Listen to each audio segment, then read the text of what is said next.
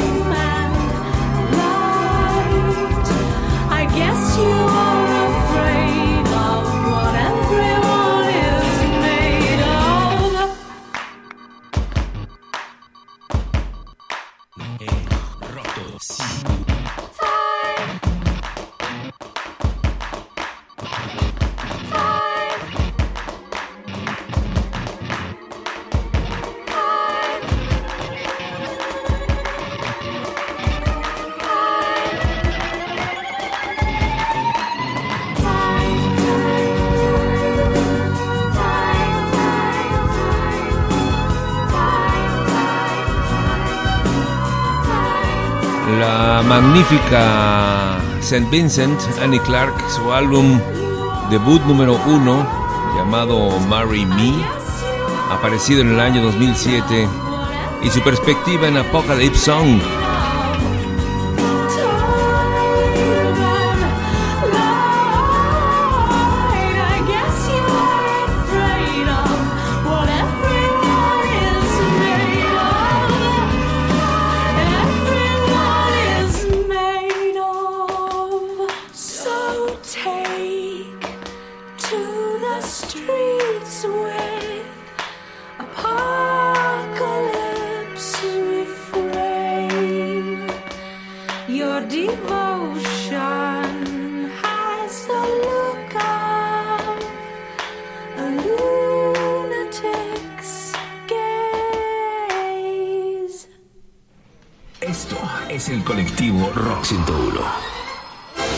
Está con ustedes José Carlos Martínez. Buenas noches, José Carlos. Muy buenas noches, Luis Gerardo, Sarife, Hiroshi, ¿cómo les va? Auditorio. Pues sí, pues ya lo dicen ustedes muy bien, la cara A de la guerra, pues es justamente el episodio que está atestiguando ahorita el mundo. Y lo estamos atestiguando con cara de espanto, sin lugar a dudas. La cara B es la que estamos por descubrir como planeta, ¿no? Y es la que tiene que ver con las sanciones económicas, los bloqueos comerciales, los boicots industriales ya lo decían ayer ustedes, la migración, la movilidad humana, todo eso que expande la pobreza y el hambre por el mundo en este planeta hiperconectado e intradependiente, ¿no? Todo mundo depende de todo el mundo, todos los países de todo el mundo. Las consecuencias de las sanciones y bloqueos también pueden llegar a ser el combustible para ataques terroristas, sin lugar a dudas, en alguno de los dos bloques, tanto el que está a favor de la OTAN o el que está en pro de Rusia, de Putin. Y pues Justamente por este contexto bélico actual, la esperanza es el último resquicio que nos queda para no vivir bajo la zozobra de ver un futuro condenado. Y por eso esta noche traigo desde Ontario, desde Canadá, el Dark Wave con tropezones de Collage Rock, un poco a la usanza de R.E.M. justamente, que desde mi perspectiva, estos chavales de Hidden Cameras eh, lo hacen muy bien y lo expresan de maravilla en este corte que se llama Doom del álbum Age 2014.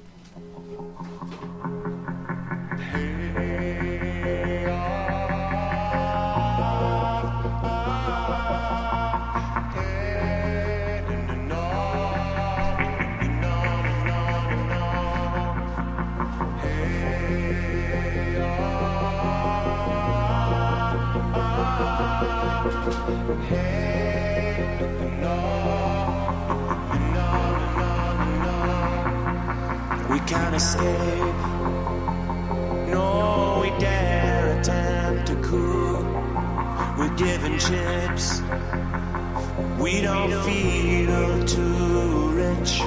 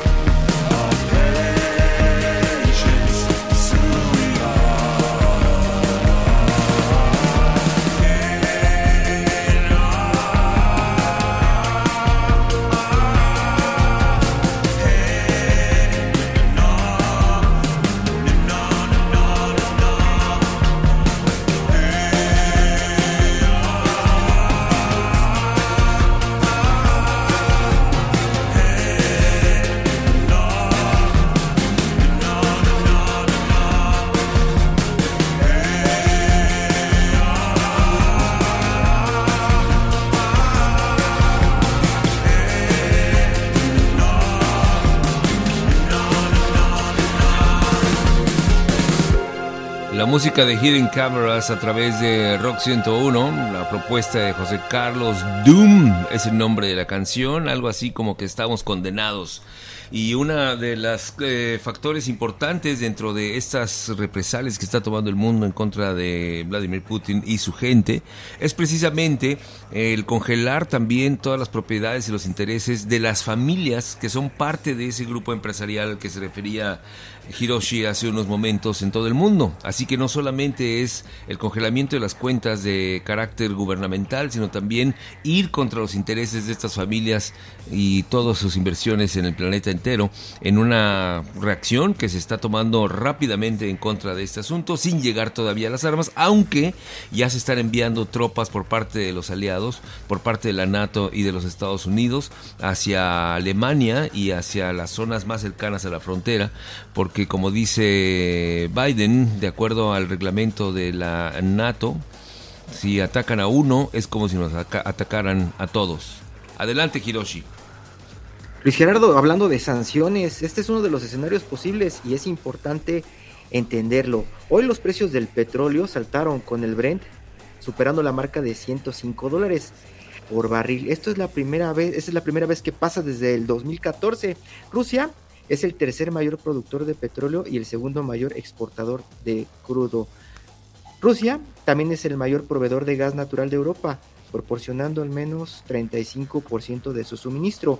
Los analistas dicen que el problema no es solo el riesgo geopolítico, sino la mayor tensión de la oferta.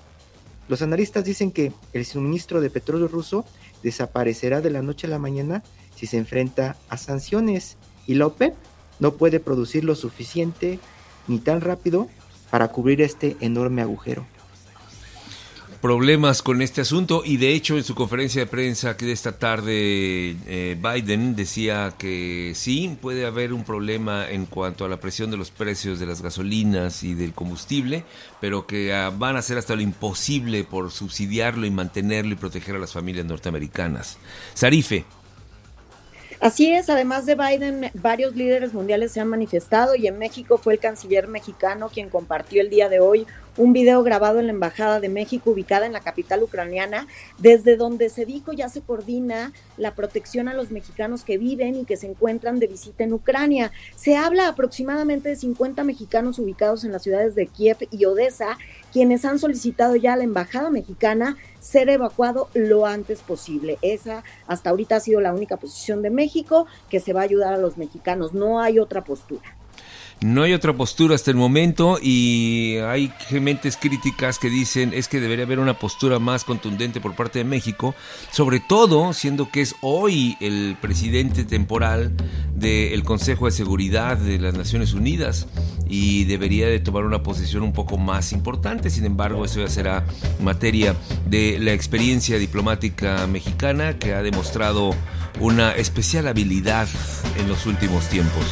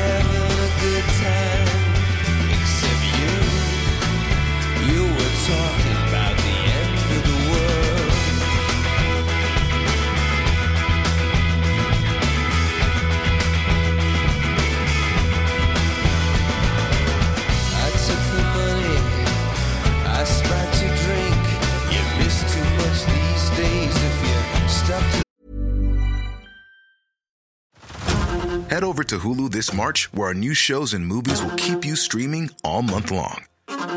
Catch the acclaimed movie All of Us Strangers, starring Paul Mescal and Andrew Scott. Stream the new Hulu original limited series We Were the Lucky Ones with Joey King and Logan Lerman. And don't forget about Grey's Anatomy.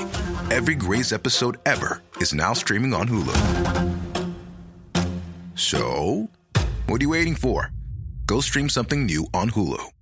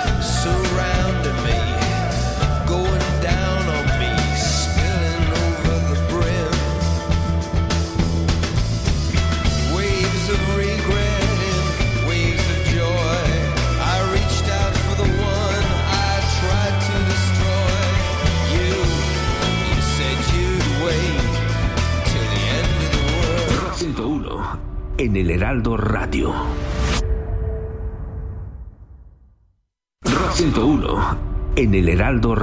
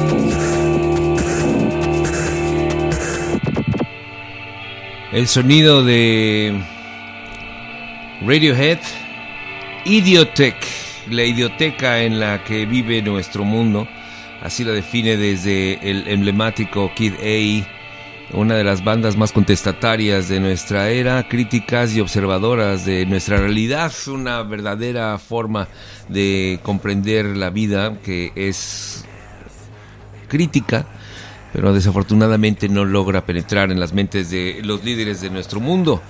Eh, importante hacer notar que es fundamental entender que Ucrania es parte esencial de Rusia desde siempre.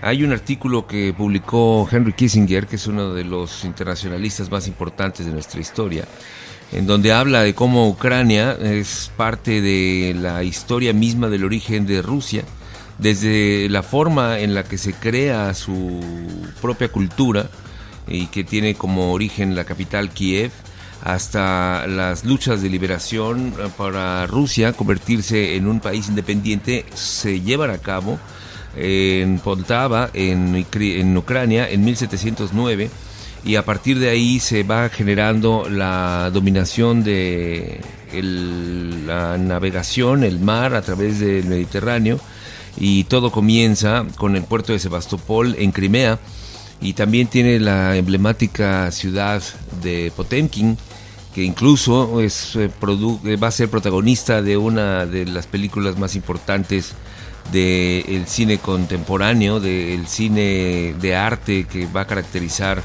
la presencia cultural de Rusia en el mundo.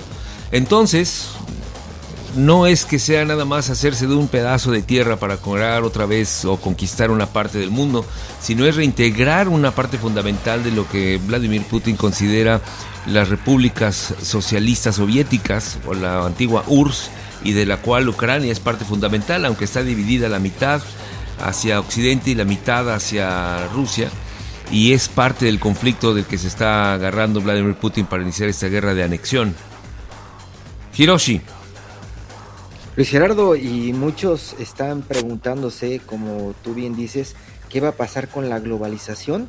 Algunos analistas en The Wall Street Journal, por ejemplo, dicen que el tema Ucrania ya le puso pues una especie de daga en el corazón a la globalización por todos esos elementos de los que se hablan alrededor de Putin y sus ganas de volver a ser una potencia fuerte. Además, otra de las preguntas que nos hemos estado haciendo desde hace semanas es cuál es la postura de China, de Xi Jinping y todo ese pues imperio o el dragón, el gigante asiático.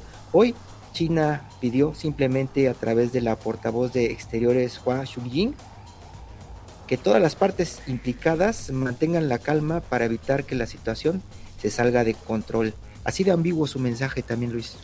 Efectivamente, la gente quiere contribuir en la paz, pero lo hace de una manera muy ambigua, que esa falta de compromiso pues solamente se convierte en mensajes que carecen de muchísima sustancia en estos momentos tan importantes porque nadie quiere comprometerse con una situación tan delicada. Sarife.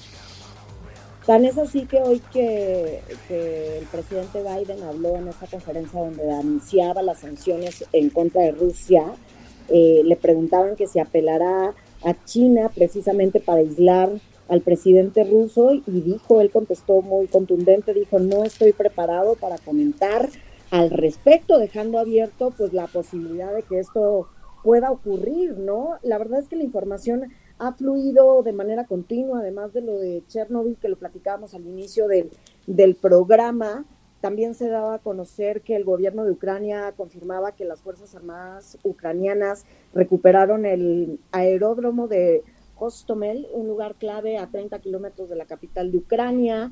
No, AP eh, también decía, ¿no? Que confirmaba que por primera vez Rusia daba detalles de esta operación, en donde detallaba que las tropas habían ingresado desde Crimea. Recordemos, lo platicamos aquí en Rock 101, que Rusia invadió en Crimea en 2014, quedándose con ese territorio, ¿no? Ya lo platicabas tú ahorita, Luis Gerardo. Y bueno, también eh, Newsweek dio a conocer que tres funcionarios estadounidenses han declarado a su medio que esperan que la capital de Ucrania caiga en manos de las fuerzas rusas en cuestión de días.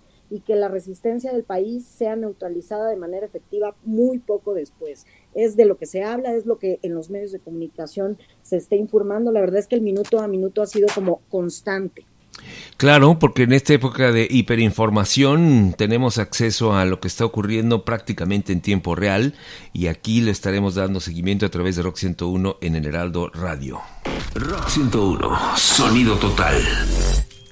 Rock 101, Heraldo Radio, muy buenas noches. Mi nombre es Hugo Tenorio. Hoy se cumplen 47 años del lanzamiento del sexto disco de estudio de Led Zeppelin llamado Physical Graffiti, con grabaciones de inicios de los años 70, lados B y un arte de tapa adelantado a su tiempo y que detuvo en un par de ocasiones el lanzamiento del disco por lo complicado de su elaboración, afianzando a la banda en su estilo y dándonos un abanico de blues, hard rock, progresivo, funk y orquestal. Les recomendamos esta noche porque es un disco perfecto para cuando hay que viajar en avión y ahora que auditorías dan a conocer los números de cancelación del Naim o los rusos están destruyendo aeropuertos allá en Ucrania y el mundo está a la expectativa de cuál será la respuesta de la OTAN más allá de las sanciones económicas y diplomáticas. Los dejo con Houses of the Holy para Rock 101 por el Heraldo Radio, Hugo Tenorio, el Twitter, el Instagram y el TikTok, arroba sonido total.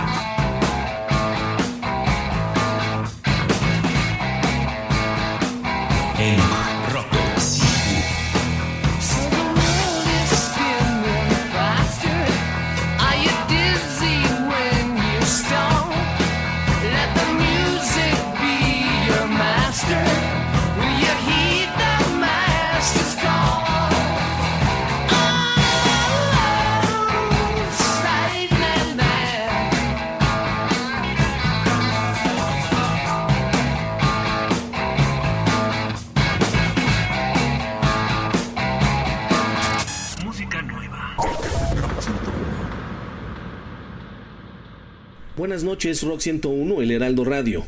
Eduard Nikolayevich Artemiev, nacido el 30 de noviembre de 1937, es un compositor ruso de música electrónica. Fuera de Rusia, es conocido principalmente por sus bandas sonoras para películas como Solaris, del 72, y Stalker, del 79, dirigidas por Andrei Tarkovsky, así como por su trabajo para Quemado por el Sol, de 1994, dirigida por Nikita Mikhailkov. Su composición Campaña o Muerte del Héroe, tema de la película Siberiada del director Andrei Konchalovsky de 1978, ha sido sampleada y versionada en múltiples ocasiones y también se usó durante la ceremonia de apertura de los Juegos Olímpicos de Invierno de 2014 en la ciudad rusa de Sochi. El 19 de noviembre de 2021, Artemiev lanzó el álbum recopilatorio Éxitos de Películas Instrumentales. Si bien no es un álbum de música nueva, sí es un documento auditivo que pone en nuestras manos una colección de 43 pistas compuestas por Eduard Artemiev. Los dejo con la pista Campaña tema de la película Siberiada, en música nueva. Para Rock 101, El Heraldo Radio, Jorge Concha, arroba mr-conch en Twitter.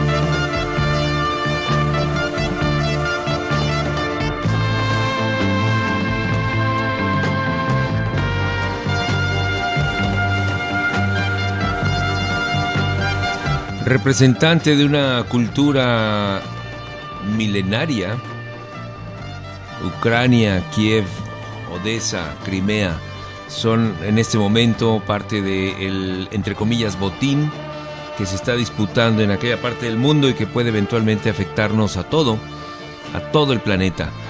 Eh, de hecho, como hemos escuchado, puede haber las consecuencias económicas que nos vamos a ir encontrando poco a poco en el precio del combustible, en el precio de la gasolina, etcétera. Pero eventualmente eh, puede ser un motivo también de una conflagración mayor a nivel geopolítico. Hiroshi Takahashi. Así lo están viendo los analistas. Más allá de esta invasión a Ucrania, están tratando de entender qué es lo que quiere decir Vladimir Putin cuando expresa que nadie debería tener duda de que un ataque directo a Rusia conducirá a la derrota y tendrá consecuencias nefastas. Esa, ese, esa declaración que fue sobresaliente en varios diarios del mundo es la que más aterra porque dice, a ver, no se metan en mi problema y si se meten les ver como en feria. Esas son las amenazas a las que me refiero más allá de la parte económica, eh, precios de combustible o, escasez de alimentos. Sarife. Así es, pero las sanciones eh, no solamente van a ser económicas, ¿no? Estamos viendo reacciones en, todos los temas y también sanciones en los deportes. Por ejemplo, la Euroliga suspendió ya sus partidos en Rusia. En cuanto a la Fórmula 1, esto ha sido como muy extraño porque mientras los pilotos mundiales Max y Vettel se manifestaron ya en contra de correr el circuito eh, que estaba programado en la temporada 2022 en Rusia, que sigue programado el 23 y 25 de septiembre de este año, pues eh, la Fórmula 1 dijo, yo estoy observando, estoy viendo de cerca qué es lo que está pasando, no se ha manifestado públicamente, oficialmente, sin embargo yo no sé si espera que Hamilton lo haga y después. También sería pues interesante ver qué va a declarar Nikita Mazepin, el, piloto ruso, y, como en los deportes seguramente muchos de los temas a nivel mundial, eh, pues también habrá sanciones. Sí, esa es la parte que va a ser la más interesante, cómo se van a tener que empezar a tomar posturas frente a este asunto y ya veremos cuáles son las reacciones de los que inevitablemente son íconos y líderes de opinión, que son los atletas, los músicos, los directores de cine, los actores, etcétera, que son portavoces muy importantes en nuestra era de la hipercomunicación. Muchas gracias a Sarife Massa, muchas gracias a Hiroshi Takahashi, Jorge Concha, Hugo Tenorio, Sonido Total, José Carlos Martínez, Agustín Gómez Trevilla en producción. Y nos escuchamos mañana, eh, si todavía existe el mundo, a través de Rock 101 en el Heraldo Radio.